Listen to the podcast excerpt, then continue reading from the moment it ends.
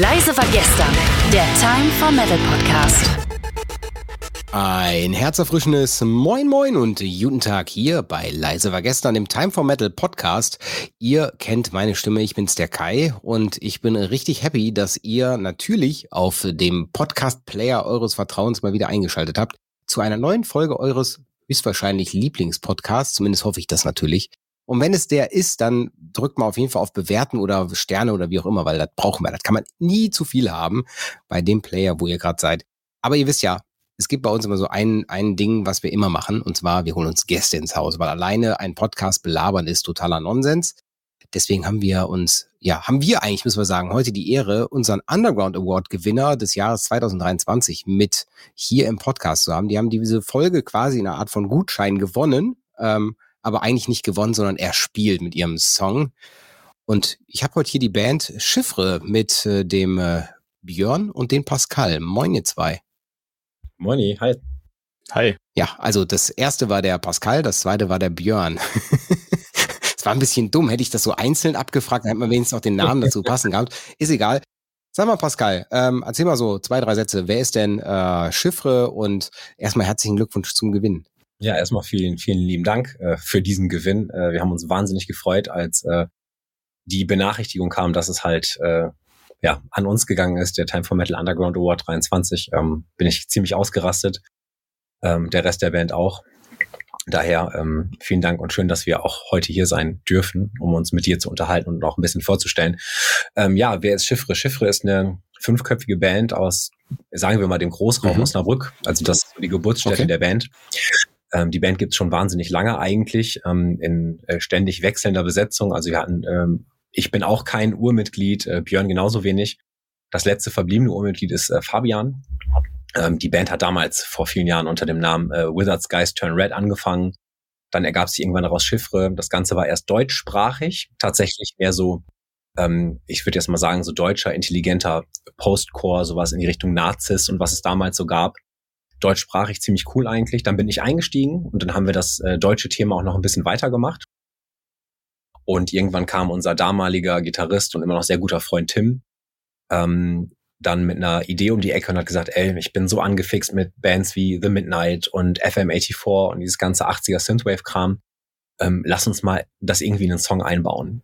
Und dann haben wir das gemacht und haben uns dann entschieden, dass ein deutscher Titel oder ein deutscher Text dafür einfach gar nicht passend, für, passend wäre und haben dann äh, auf Englisch geswitcht und das war dann quasi, diese Entwicklung war dann so 2019, Björn, das ist richtig, ne? 2019 muss das gewesen sein. Ja, ganz genau. Und da haben wir dann auch die erste englischsprachige Single rausgebracht, Midnight mhm. hieß die dann auch tatsächlich. Äh, das war auch die erste Single, die wir bei Timo aufgenommen haben, bei Timo Bonner im Mega Blaster Studio. Genau, und aus dem ist das geworden, was wir heute schlussendlich sind, mit den fünf Dudes, die wir sind und mit dem, was also wir tun. Pascal, Tristan, Jonas, Björn und Fabs. Genau. Also Fabs, der Fabian, Bassist, Urgründungsmitglied, kann man jetzt eigentlich sagen, ne?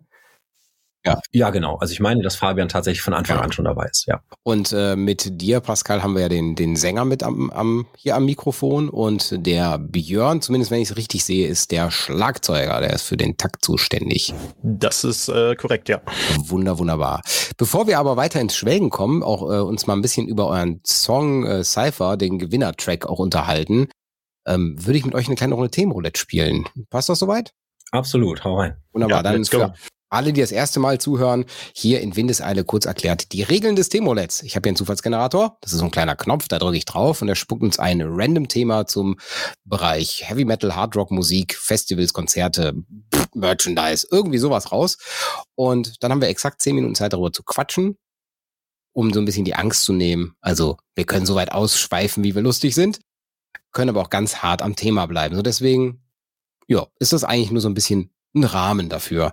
Ich glaube, die Regeln sind soweit verstanden, oder? Absolut. Ich bin sehr gespannt, was äh, jetzt kommt.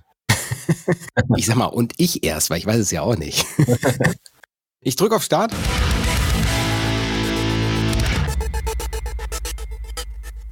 Und äh, ja, das Thema für die erste Runde Themenroulette lautet, wie man seiner Oma Metal erklärt.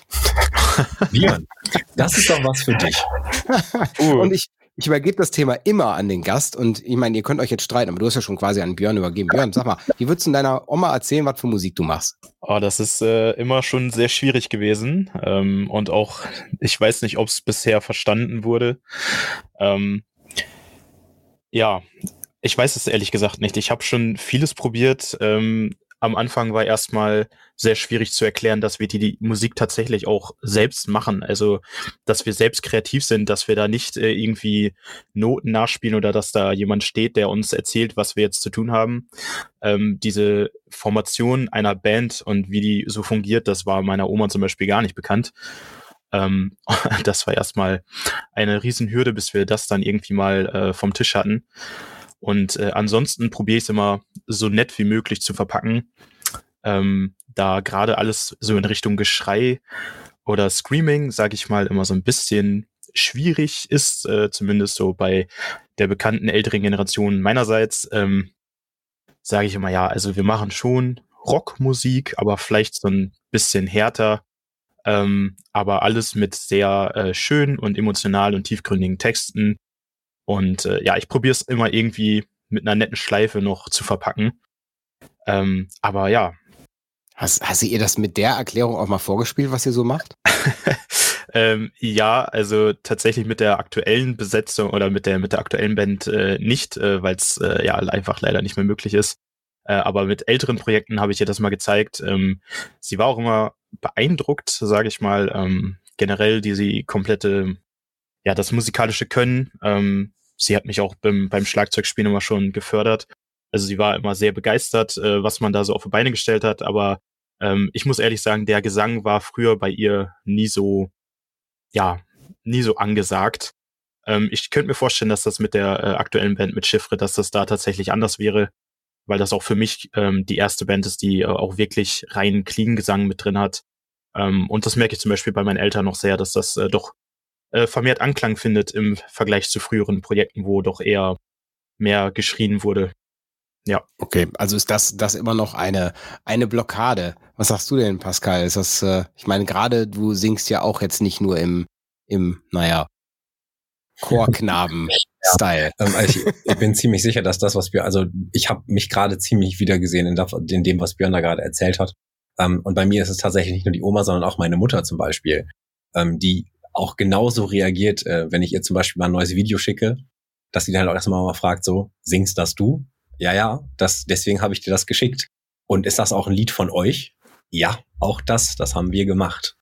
So, das ist, ähm, ja, ja, also die Vorstellung, dass man so kreativ sein kann ähm, und was komplett Neues so aus der ähm, ja von von null auf ähm, erschaffen kann, das scheint da offensichtlich in der älteren Generation auch noch ähm, so die Generation Spielmannszug vom Land und so scheint das noch sehr sehr ähm, mhm. ja ähm, nicht so richtig an, an, anzukommen und äh, ja also meine Mutter, genau wie mein Vater, mein Vater macht seit äh, boah, über 50 Jahren Tanzmusik. Äh, der hat hier schon so jedes Schützenfest okay. und jede Hochzeit, Silberhochzeit hier bespielt, die es so gibt im Umkreis von 100 Kilometern. Und äh, die sagen halt auch immer, ja, ja, das ist ganz toll, was du da machst und du hast so eine schöne Stimme, aber dieses Gebrülle, das muss ja eigentlich nicht sein. Die, ja, das ist halt, aber ich kann das auch verstehen. Also das ist halt auch nicht, jeden, für, auch nicht für jeden zugänglich.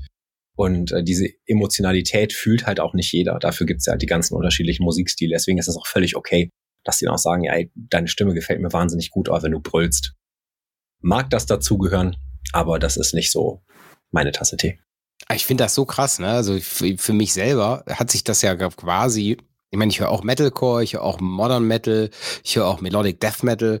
So, ich finde, ich finde gerade die Energie, die beim Schauten und so rauskommt, ist, ist, ist was, was kriege ich mit dem klaren Gesang ultra schwer hin. Ja. Und deswegen glaube glaub ich, also ich kann das, ich kann das einerseits verstehen, andererseits denke ich mir so, ja, aber la, lasst es, lasst euch da mal drauf ein, ja? Lasst euch da mal drauf ein. Und das finde ich mal ganz schade, dass das für viele der Horizont dann aufhört, wenn man merkt, okay, da kommt jetzt ein Schauten. Ja, wobei ich glaube tatsächlich, ich glaube, dass es vielleicht nicht mal an dem Schreien oder an dem Schauten als, als solches liegt. Ähm, ich habe immer so ein das Gefühl, dass viele hm. Leute Musik halt hören für so Good Feelings, für einen guten Vibe, für einen guten Mood. Und das mhm. ist Metal, Metalcore und alles, was irgendwie aus dieser Richtung kommt, ist das einfach nicht grundsätzlich. Also es hat eine positive Message, aber es handelt häufig von traurigen Dingen, äh, von emotional tiefgehenden Dingen. Und viele Leute wollen sich halt mit so einer Art von Musik oder mit diesem, mit diesem Thema auch gar nicht auseinandersetzen, so weil jeder sein Päckchen zu tragen hat. Und die mhm. brauchen halt einfach so äh, poppige Chart-Songs irgendwie, die halt, wo es darum geht, wer wen kennengelernt hat oder wie geil man jetzt zu dem Song tanzen kann. Das ist halt so häufig äh, deutlich wichtiger als das, was dahinter steckt. Und ich glaube, dass deswegen auch viele den Zugang zu dieser Musik einfach nicht finden. Ja, ja. Kann ich, kann ich so für mich auch nachempfinden. Ich, ich würde es mir auch schwer, schwer vorstellen. Ich war nie in der Situation, meiner Oma das erklären zu müssen. Würde es denn dazu irgendwie kommen? Ich glaube nicht, dass das so diese, ne, dass das so direkt passiert. Aber wenn, dann würde ich wahrscheinlich eh nicht rangehen, auch zu sagen, ey, das ist, das ist eben rockige Musik, die eben nochmal eine, ja, eine, eine Schritt aggressiver ist. Aber ich finde, ich finde das auch ultra schwierig. Auch wenn man sagt, Oma, die, ich glaube, die Oma von heute kennt auch das Genre wahrscheinlich noch viel eher als die Oma zu dem Zeitpunkt, wo ich vielleicht so 15, 16 ja. war. Ja, also meine, meine, meine Großmutter, die hat wahrscheinlich mit der Musik so wenig zu tun. Meine, Mut, meine Mutter zum Beispiel hat überhaupt gar kein Problem damit. Ne? Die, die, die hört das mehr oder weniger selber. Die kann da auch nicht mit allem was anfangen, was ich höre, aber die versteht den Hintergrund, ne? Die versteht auch den musikalischen Mehrwert, wenn ich sage, ja, ich finde das total geil, wenn der mich da jetzt anbrüllt. Ähm, Nennen wir es Fetisch. Ja, das ist schon echt. Musikalischer Fetisch.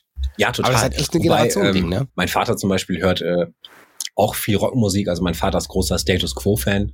Ähm, liebe ich auch sehr. Äh, natürlich mhm. ist äh, geprägt von Kindheitsbeinen. Das war so mein allererstes Konzert und ich habe die mittlerweile schon 15 Mal gesehen, also in all den Jahren. Und das ist halt immer eine Bank und das ist auch irgendwie Rock für, für gute Laune und macht irgendwie Spaß. Und meine Mutter zum Beispiel ist das komplette äh, Kontrabeispiel. Meine Mutter ist so Roy Black, Peter Alexander, mhm. Helene Fischer, so Brunner und Brunner, so viel so ZDF äh, Hitparade, Schlager, so. Da ist meine Mutter zu Hause. Mhm. Und da ist natürlich noch schwieriger, ihr das wirklich nahe zu bringen, was ich da tue. Das heißt, Lord of the Lost würde auch passen. Äh, sie mag zum Beispiel sehr gerne Unheilig, wo es mir kalt den Rücken runterläuft, aber da war sie tatsächlich auf der Abschiedstour. Ich glaube in äh, ah, wie heißt das denn, in dieser Gary Weber Arena da in der Nähe von Bielefeld, ja. Also Lord of the Lost soll gar kein Blaming sein, ne, aber die haben es halt so irgendwie geschafft, genau diese Schnittmenge zu treffen, dass Total, sie so ja. beim Fernsehgarten also beim Wacken auftreten können. Ne? Und irgendwie, irgendwie finde ich das ja auch ganz, ganz cool, weil genau diese, diese Schnittmenge sorgt ja auch dafür, dass vielleicht neue Leute dieses Genre irgendwie kennenlernen ne? und auch sagen, okay, ich meine, wie habe ich angefangen? Ich habe auch nicht mit dem, dem härtesten Shit angefangen. Ich fand das immer ultra krass. Ich glaube, das härteste, was ich zu Beginn gehört habe, war, war Cradle of Filth und habe dann gedacht, so, ey, das, das ist so krank, das funktioniert ja. gar nicht. Wie kann der das? Also es geht gar nicht, ne? Ähm, und heute denke ich mir, naja, also eigentlich ist das total softe ja, Quatschmusik. Aber es ist halt mein Geschmack, ne? So, das ist, das hat sich mit der Zeit einfach angepasst. Aber deswegen, ich musste auch über einen Hammerfall, über einen Nightwish oder wie auch immer daran geraten oder über einen Linkin Park. Du bist aber auch den harten Weg gegangen mit Hammerfall und Nightwish. Naja, gut, das ist ja Geschmackssache, ne? Am Ende bin ich auch bei einem guten Genre angekommen. Also jetzt würde ich sagen Parkway Drive Nummer eins. Also ich meine, an sich ist jedes Genre geil. Ne? Ich sage also, das ist so eine von meinen Leitlinien. Deswegen mache ich das, was ich überhaupt mache, auch mit Chiffre. Ja. Ähm, weil jedes Genre, mhm. solange dich irgendwas abholt und emotional bewegt, hat das halt eine Daseinsberechtigung. Das Einzige, wo ich halt sagen würde, hat es nicht, ist Musik, die nur gemacht wird, um Geld damit zu verdienen. Das ist halt seelenlos in meinen Augen. Aber ansonsten Ey, und mhm. Helene Fischer, eine brutal gute Sängerin, eine tierische Band dabei, super Live-Performance, da wird sich Mühe gegeben und die Leute finden das geil und dann, das ist cool. Das, das, ich höre es nicht, aber ich finde das geil, dass es das gibt, weil es Menschen berührt.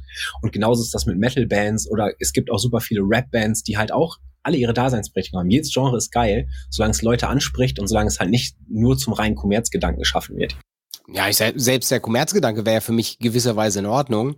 Ähm, das sollte nur zumindest einen Rahmen haben. Und ich meine, haben wir die Extreme ja genauso beim Metal. Ich nenne mal nur so 600 Euro Tickets bei Metallica oder oder da fallen noch weitere weitere Namen, die ich jetzt nennen könnte, wo wir auch in die Tausender gehen für ein Einzelticket.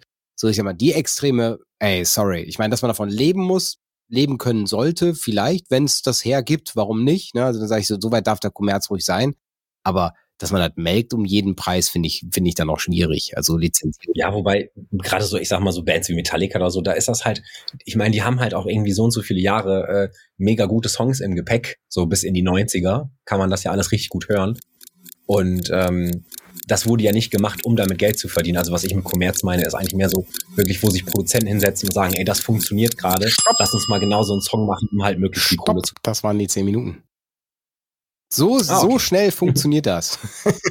Der Timer ist durch und äh, ja, so schnell, so schnell ging das Ganze. Und war alles, war, war, war, war schmerzfrei, oder Pascal? Vollkommen.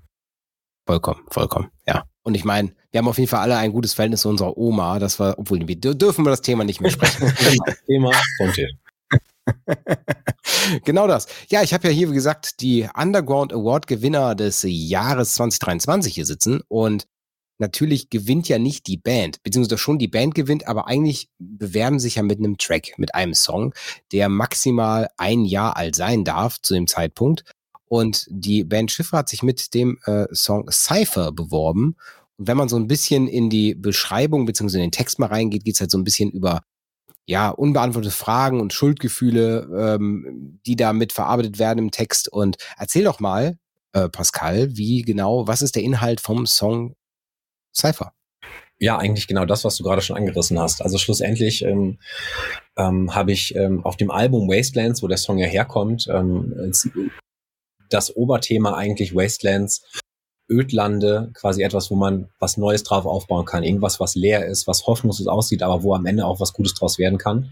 Und äh, jeder Song hat schlussendlich auf dem Album irgendwie so eine Art von Botschaft dabei. Und Cypher ist halt eben das Thema, in seinem Kopf festzustecken, und ähm, nicht so richtig zu wissen, wie man rauskommt, dass man vor Blockaden rennt, dass man, das ist aus, ich sag mal, aus der Sicht eines introvertierten Menschen geschrieben, ähm, mhm. der vielleicht verletzt wurde, der Probleme hat, sich auszudrücken, der nicht so richtig klarkommt mit der extrovertierten Welt.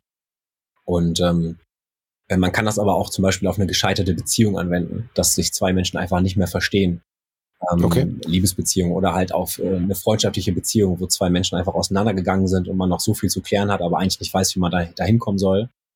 Und dass die Situation einfach irgendwann nicht mehr zu kontrollieren ist, weil man eben nicht sprechen kann, weil man nicht aus sich rauskommt, weil man den anderen vielleicht auch nicht versteht oder der andere einen nicht versteht. Das ist ja meistens so ein äh, zweiseitiges Teil äh, Dingen. Und äh, genau darum geht's eigentlich äh, im Kern in Cypher. Was mich total extrem beeindruckt hat, muss ich jetzt mal wirklich gestehen, ist die Qualität. Also ihr habt ein Musikvideo rausgeballert als, ich sag mal, noch relativ kleine Band äh, aus Osnabrück. Ich bin geflasht. Also die Qualität von, allein von dem Musikvideo, unabhängig vom Song, ja. Also der Song ist auch der, ist ein Oberbrett. Aber wenn ich mir das angucke, das sind, sind, sind groß, na, große Bands, die ich sag mal, sicherlich da bei weitem mehr Klicks bekommen, die bei weitem mehr Umsatz fahren mit dem, was sie da, was sie da produzieren. Ich muss jetzt mal echt wissen, wie geht ihr an diese Videoproduktion ran? Weil selbst auch Forevermore, krass produziertes Musikvideo, Epilog, super produziert. Das sind alles am Ende irgendwie, man merkt echt, da sitzt jemand, der eine Story schreibt und echt total top. Wie ist, wie ist da die Entstehungsgeschichte hinter den Musikvideos? Also erstmal danke für das Kompliment. Wir finden die Videos nämlich auch sehr, sehr gut. Ähm, ja, also am Ende ist es so, dass wir ähm, wahnsinnig gut vernetzt sind mittlerweile. Da an dieser Stelle auch nochmal äh, ein dickes Dank an unseren Produzenten Timo, mhm. der halt ähm, eigentlich jedes Mal, wenn wir im Studio sind, um was aufzunehmen, irgendein cooles Neues äh, ähm, ja einen coolen neuen Kontakt für uns hat, mit dem man sich irgendwie zusammentun kann. Und ähm, so ist damals die Zusammenarbeit mit 10 Plus One entstanden. Äh, okay. An dieser Stelle auch Grüße raus an Julian Max. Ähm, 10 Plus One aus, äh, aus dem Ruhrpott. Und mit denen haben wir damals Kontakt aufgenommen und haben gesagt, ey, Epilogue, ähm, möchten wir gerne ein Video zu machen. Das ist ein, für mich persönlich ein, ein extrem schwieriger Song. Und äh, ich brauche ein Video dazu, das äh, nicht cheesy ist und das irgendwie ja das ausdrückt, was in dem Song passiert. Und dann haben die sich den Song angehört und haben äh, ein Storyboard geschrieben. Und ich habe gesagt, das ist halt perfekt. Und äh, ich konnte mir aber zu dem Zeitpunkt oder wir konnten uns auch gar nicht richtig vorstellen, wie sie das umsetzen wollen. Da stand was von drin von Raumschiff und von anderer Planet und Weltraumanzug. Und ich dachte mir, ja, gut, wenn sie das hinkriegen, cool, aber hoffentlich wird's halt nicht komisch. und äh, das kann ich gut nachvollziehen. Also wirklich komplett wild. Wir haben zwei Tage gedreht, irgendwie einen Tag Story auf der Halde Haniel äh, für die äh, Outdoor-Shots in dem Weltraumanzug. Ähm, dann äh, bei Max im Büro, wo die aus ja, Holzlatten Dämmmaterial und Pappe ein Raumschiff im Querschnitt aufgebaut haben mit alten Bildschirmen und Tablets und sowas. Und das alles, also die Kulisse war der Hammer. Und äh, von außen war es einfach nur ein Pappkarton im Greenscreen und äh, dann haben wir da drin äh, Szenen gedreht, wie ich das Ding halt fliege und sowas. Und ähm, als dann der erste Cut kam mit dem CGI, bin ich halt nach hinten umgefallen. Und ich glaube, das ging uns allen so in dem Moment. Das war einfach so krass. Und mhm. da wussten wir halt, okay, 10 plus 1, also was so Story angeht, CGI, äh, Kulissenbau und auch ähm, Props bauen und so. Also alles, was die anpacken äh, in dem Bereich, ist halt einfach grandios. Und die mhm. beiden äh, sind äh, wahnsinnig coole Typen, die ähm, die Songs wirklich auch mit dem Herzen hören und dann auch wirklich echt gute Ideen dazu mitbringen. Das kann man nicht anders sagen. Und, äh, Aber echt auch, echt auch Respekt. Also ich meine gerade, deswegen meine ich so, das ist so vom, wenn man sich das anguckt, vom, jetzt kommt mir gerade die Musik eingespielt, ähm, ist es gerade auch von der, von der, vom Budget her würde man echt mal sagen, das ist auf jeden Fall ein fünfstelliges Budget, was man dafür hinlegt. Also so wie das, so wie das aussieht, ja.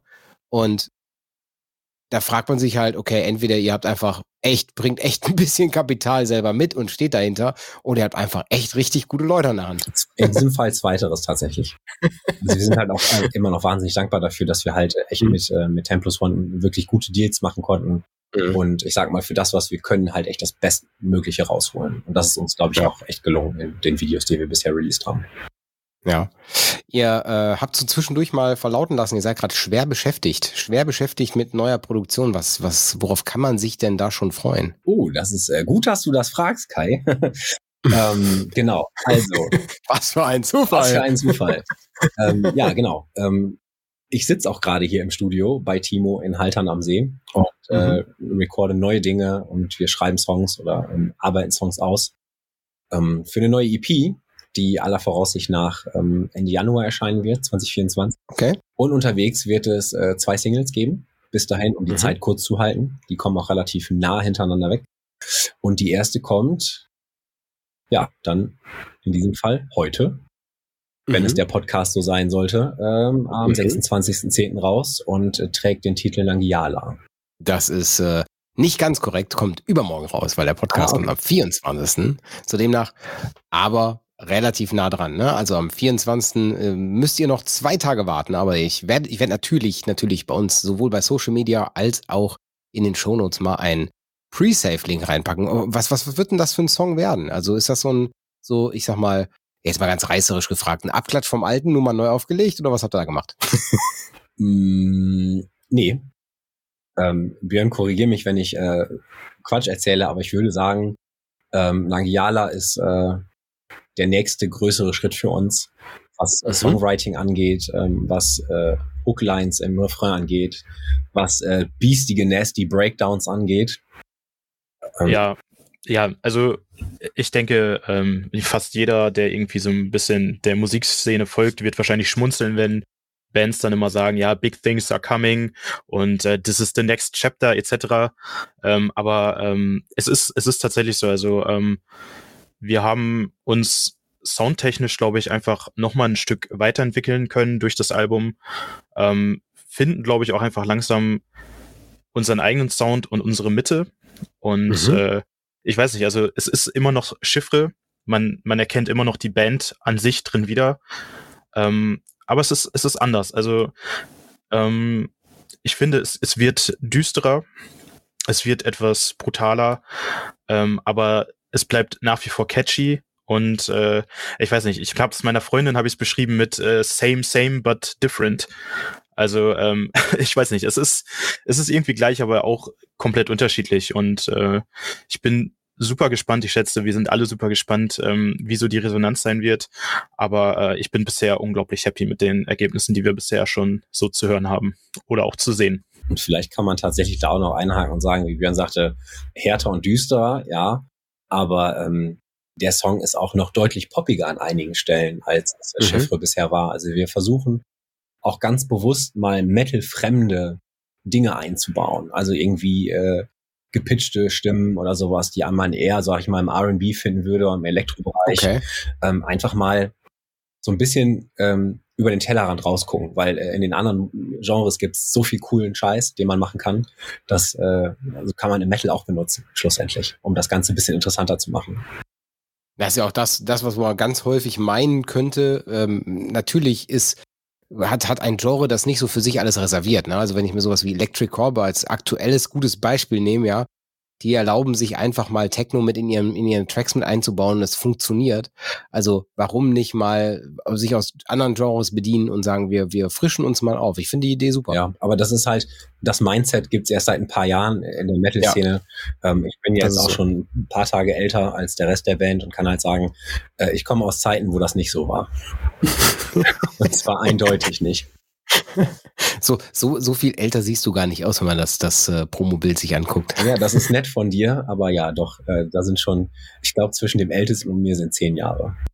Oh, okay, okay. Es sind doch ein paar Tage. Ja, ja. Ein paar Tage. Aber ich, ich weiß, was du meinst. Ich weiß, was du meinst. Also wenn ich überlege, so zu den Zeiten, wo ich angefangen habe, Musik zu hören, war es halt so, ey, das ist nicht true genug, dann darf man das, ne? Dann geht das nicht, ne? Oder wie, wie viel, wie viel musste sich In Flames oder Children of Bodom anhören, dass sie ein Keyboard mit dabei haben, ja? Also, äh, oder, also gerade Children of Bodom war das, war das der harte Fall, wo ich so, was für ein Quatsch, ey, das passt doch, funktioniert. Und der die machen, haben geile Musik gemacht. Ich ist aber so. Total, aber ich habe das damals echt, wo du gerade Keyword in Flames, ähm, ich war damals auf der Reroute to Remain Tour, hm, mhm. als In Flames das erste Mal mit weißen Dickies-Klamotten aufgetreten sind und mehr so diesen Korn-Look hatten und dann halt eben auch solche Tracks gespielt haben, irgendwie äh, Cloud Connected.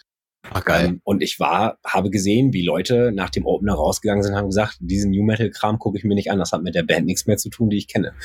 Ähm, ja, und das ist halt, das Gatekeeping war in der Metal-Szene schon mal deutlich schlimmer.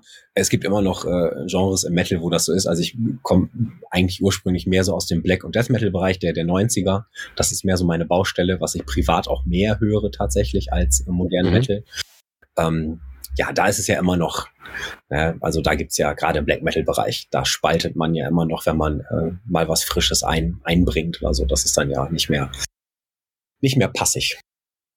Das ist aber auch skurril, ne? Also so die Genres, die leben, obwohl sie sich nie neu erfunden haben. Ja, ja. Aber es ist ein ganz anderes Thema. Also liebe Zuhörer, wenn ihr einmal reinhören wollt, was so äh, Chiffre alles machen, dann geht ihr einfach auf die Webseite von der Band. Die haben nämlich da alle Tracks, zumindest alle Musikvideos, auch äh, online direkt mit verlinkt. Das ist Chiffre Band, also C-H-I-F-F-R-E-B-A-N-D.com. Da findet ihr zumindest die ganzen Tracks. Da gibt's auch direkt den Pre-Save-Link für die neue Single. Und da könnt ihr auch direkt nochmal euch in das Album reinhören. Also ich find's richtig cool. Also ganz ehrlich, ist eine Band, die wenn es eine Band mit dem ersten Song bei mir in eine Playlist schafft, das ist immer schon relativ gut. Also, also ich bin da sehr, sehr kritisch, gerade was das Genre angeht, weil es gibt einfach sehr, sehr viel und sehr viel, doof gesagt, so okay, aber so die letzten zehn Prozent, die schaffen die wenigsten. Das ist einfach so. Auf jeden Fall, hört da auf jeden Fall mal rein ähm, und seid gespannt, wenn äh, die neue Single übermorgen überall verfügbar ist. Zweite Runde Themenroulette? Ja, let's Absolut. go. Okay, ich drücke auf den Zufallsgenerator.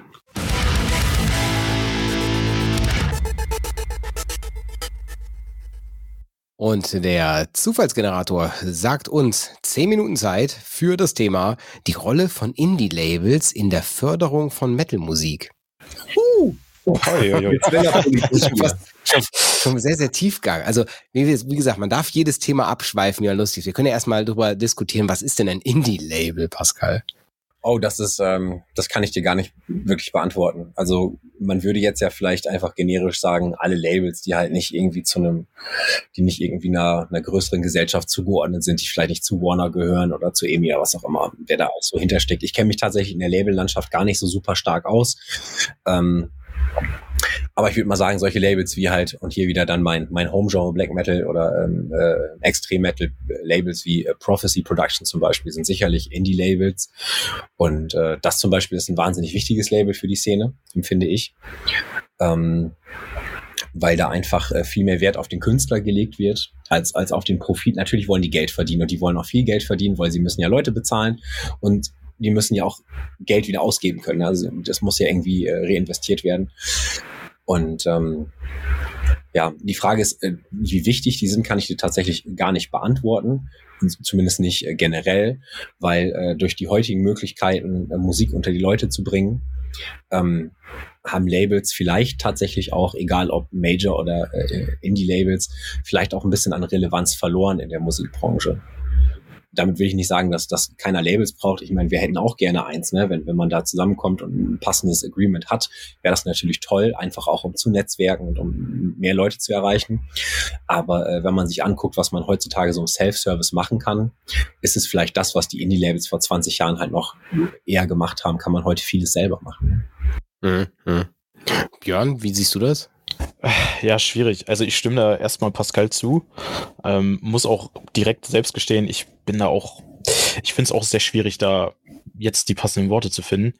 Ähm, aber ich glaube auch, dass man ähm, in der heutigen Zeit tatsächlich auch durch, durch Social Media etc. Ähm, sehr viele Möglichkeiten hat, selbstständig äh, irgendwie zu wachsen und äh, seine Musik eben unter die Leute zu bringen. Ähm, ja, also klar, Label ist immer irgendwie fein, ist immer cool zu haben, sofern die Deals eben auch stimmen. das ja, ist ja auch immer ein äh, wichtiger Punkt. Ähm, aber ich glaube, es, es geht aktuell auch wirklich ohne. Und ähm, es hat definitiv auch eine Daseinsberechtigung, klar. Äh, ist ja auch einfach so ein historisches Ding, aber ich, ich glaube, da, da ändert sich auch einfach gerade viel und ich denke, es wird sich auch in Zukunft sehr viel ändern. Ähm, ja, aber ich finde es ich find's wahnsinnig schwierig. Also da, das ist ein sehr, sehr heik äh, nicht heikles Thema, aber ein sehr schwieriges Thema, finde ich. Ähm, mhm. Ich finde, ich finde, eigentlich, eigentlich würde ich sagen, dass sich das also, also für, für mich würde ich auch sagen, ein Indie-Label ist alles, was nicht in einem, in einem großen Konglomerat von Medienunternehmen steckt. Ne? Also so, wenn man sowas wie, wie Warner, wie Sony, BMG, ne? also die ganz großen nimmt, das sind für mich die Major-Labels. Wenn man jetzt sagt, Indie ist dann ja theoretisch schon alles, was eine Nummer kleiner ist. Das ist aber schon so schwierig, weil die haben ja auch, die ganzen Großen haben ja in den letzten Jahren richtig, richtig Einkaufstour gemacht ähm, und haben sich ganz viele Indie-Labels gekauft, gerade im Rock- und Metal-Bereich. Selbst so ein, so ein Nuclear Blast gehört ja nicht mehr zu, ist ja auch nicht mehr unabhängig und ähm, wo ich sage, okay, das waren mal die Labels, die mal, oder ein Century Media Records, das waren alles mal Labels, die, die alleine standen und für sich standen und jetzt, jetzt stehen die halt alle unter dem Scheffel eines größeren Unternehmens, was ja auch vollkommen okay ist. Also ich finde das, finde beides hat eine Daseinsberechtigung, aber ich glaube, dass ein Indie-Label noch viel mehr Promo-Agentur ist, als es ist, als dass es ein Label ist. Ne? Also es ist früher hätte ich gesagt, okay, die haben sich darum gekümmert, dass die Delivery funktioniert. Also der Künstler hat produziert und der das Label hat einfach dann geguckt, okay, wie bekomme ich die CD möglichst irgendwie so produziert, dass man die auch verkaufen kann. Und heute ist, glaube ich, viel mehr Netzwerken, viel mehr äh, schauen, wo sind welche Gatekeeper, wie bekomme ich den Namen irgendwie verbreitet, wie sorge ich dafür, dass das Ganze nach außen funktioniert. Heißt aber trotzdem noch Label, obwohl es eigentlich eher die Promo-Agentur ist. Ja, das, das denke ich, das, das trifft glaube ich, auch ganz gut. Was, für, was ich halt immer an Indie-Labels, an den meisten Labels, mit denen ich irgendwann mal Kontakt hatte in meiner Musikerkarriere, sehr geschätzt habe, war einfach der Glaube an den Künstler. Mhm. Ähm, das äh, betrifft aber da nicht nur Labels, sondern eben auch Booking-Agenturen oder mit wem auch immer man arbeitet, dass häufig, ich sag mal, die kleineren Unabhängigen äh, sich natürlich deutlich eher Künstler aussuchen, an die sie glauben und wo sie auch, äh, ich sag mal, ein persönliches äh, Empfinden haben bei der Musik oder bei den Lyrics oder bei den Leuten, als das zum Beispiel eher ein großes Label tun würde, die halt eher nach, ich sag mal, nach einem bestimmten, ja, nach einer bestimmten CI gucken, irgendwie eine gute Corporate Identity, haben wir da eine Band, die ich gut vermarkten und verkaufen kann das muss nicht immer ja. zwangsläufig gut gefallen, irgendwie dem A&R, der das entdeckt, sondern das muss einfach irgendwie laufen. Und ich glaube, dass Indie-Labels da schon auch mehr Bock haben, mit kleinen Künstlern zusammen zu wachsen, wenn sie halt sehen, ey, da herrscht ein bestimmtes Grundrauschen. Mir persönlich gefällt es auch ganz gut. Das passt in, in die Agenda, die wir haben und in das Thema, das wir auch darstellen. Und mhm. äh, genau, ich glaube, da kann man Indie-Labels vielleicht auch noch so ein bisschen dran festmachen. Ja, da gibt's ein gutes Beispiel. Ne? Also ich mir überlege, Epitaph Records, das ist ja ein, eigentlich ein unabhängiges Punk-Label, schon, schon richtig, also was heißt richtig alt, wenn das aus den 90ern kommt, ne? Ne, Quatsch, 80ern kommt.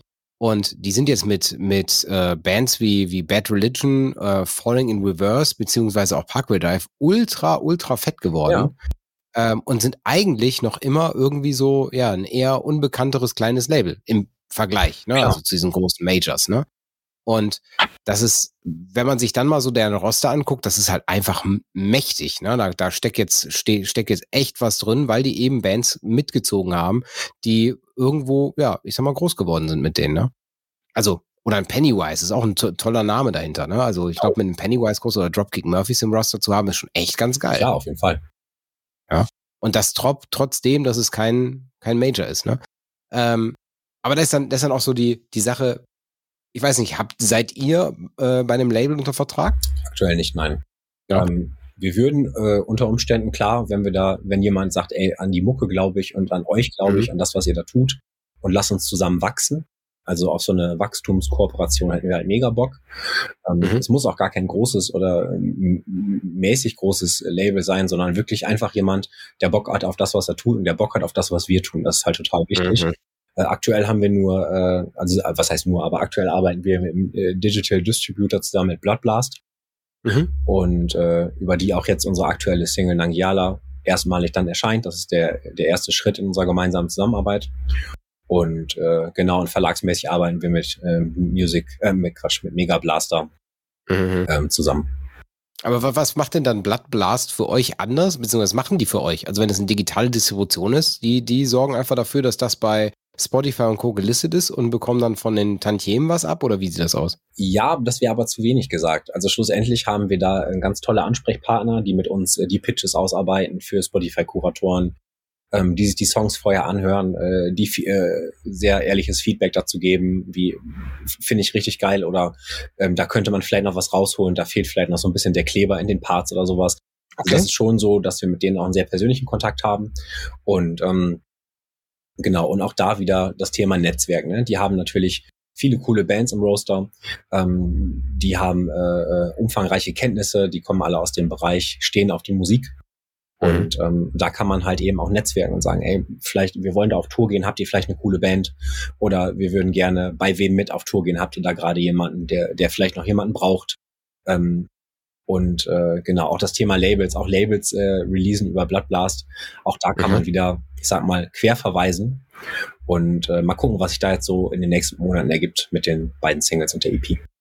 Ja, also ich weiß, es gab Zeiten, ähm, jetzt muss ich gerade überlegen, das ist Beginnung, Beginner, Beginnzeit von, von Time for Metal. Das ist jetzt 13 Jahre ungefähr her. Da habe ich von einem, ich will den Namen hier nicht nennen, weil ich aber die Praktiken richtig, richtig scheiße finde, ähm, von einem Un Underground-Label damals, einer der etwas größeren Indie-Labels, ja, ähm, einen, Vertrag gesehen, in dem du halt drin stand, zahle 5000 Euro, dann, dann listen wir dich bei uns im Roster. So, und jetzt denke ich mir, okay, ist das ein Pay-to-Play? Ne? Also bringt das irgendwem irgendwas? Da sage ich so, ja, aber dann ist doch eigentlich der Sinn hinter dem Label total verfälscht, oder? Ja, total. Also das sehe ich halt auch so.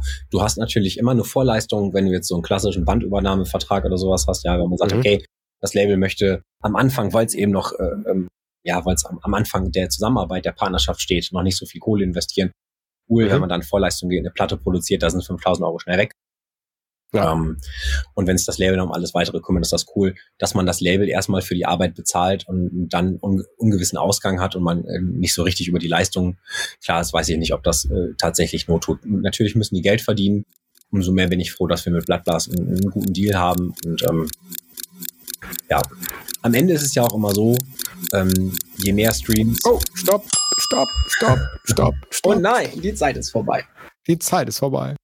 Ja, aber es äh, kann ich schon mal so sagen, es hat mir sehr viel Spaß gemacht, dass wir uns heute hier mal versammeln durften, um über eure Band was zu erfahren. Also ihr Zuhörer, der letzte Aufruf, den ich jetzt, nein, ist nicht der letzte, kommt sicher noch einer, nochmal ein Aufruf, hört da mal rein. Also es ist wirklich deutsche Musik auf mit englischen Texten. ja, also echt eine coole, coole Band, die machen richtig Spaß. Und wenn ihr so auf modern, ich persönlich würde sagen, das ist, ist geil, ihr habt bei, bei Instagram stehen, Heavy Metal in Nostalgia. Ähm, wenn ihr so, so auf moderne Musik steht, hört da mal rein, das macht richtig Spaß. Und ich würde jetzt im Normalfall euch dieses Mikrofon übergeben und sagen, ey, ihr dürft euch einen Outro-Song wünschen, aber da ihr ja die Underground Award Gewinner seid, habt ihr jetzt die, die Qual der Wahl. Im Normalfall dürft ihr irgendeinen Song entscheiden. Die Wahl möchte ich euch auch gar nicht klauen. Oder aber ich spiele einfach den, naja, besten Track des Undergrounds 2023 und zwar Chiffre mit Cypher. Was sagt ihr dazu? Ja, was ist denn das für eine Frage? Dann hätte ich natürlich gerne Schwarzbraun die Haselnuss von Heino. Nein, also Das mache ich. äußerst gerne. Das mache ich. Äußerst gerne, ja. Also das äh, finde ich auch super, dass wir äh, dann nochmal hier gespielt werden im Anschluss. Ähm, für die Leute, die bisher du, bis jetzt durchgehalten haben, die sollen natürlich auch belohnt werden für unser Quatsche mit einem äh, guten Song und einem guten Breakdown. Genau. Und wenn ihr davon noch mehr hören wollt, dann einfach in die Shownotes schauen. Da ist ein toller Link. Da findet ihr alles zum Underground Award Gewinner 2023. Chiffre. Pascal, Björn, vielen lieben Dank. Ja, vielen Dank, dass und, wir da sein durften. Dankeschön, ja. Und natürlich, jetzt müsst ihr natürlich auch noch das Outro einmal besprechen. Dann sagt doch mal bitte den Song einmal kurz an. Sehr verehrte Damen und Herren, im Anschluss an diese wunderbare Sendung hören Sie jetzt unsere aktuelle, äh, fast noch aktuelle Single Cypher. Viel Spaß damit. Und übermorgen dann den, den, den ganz neuen Track. Den, den ganz, ganz neuen Track. Track. Jetzt reinhören. Ciao.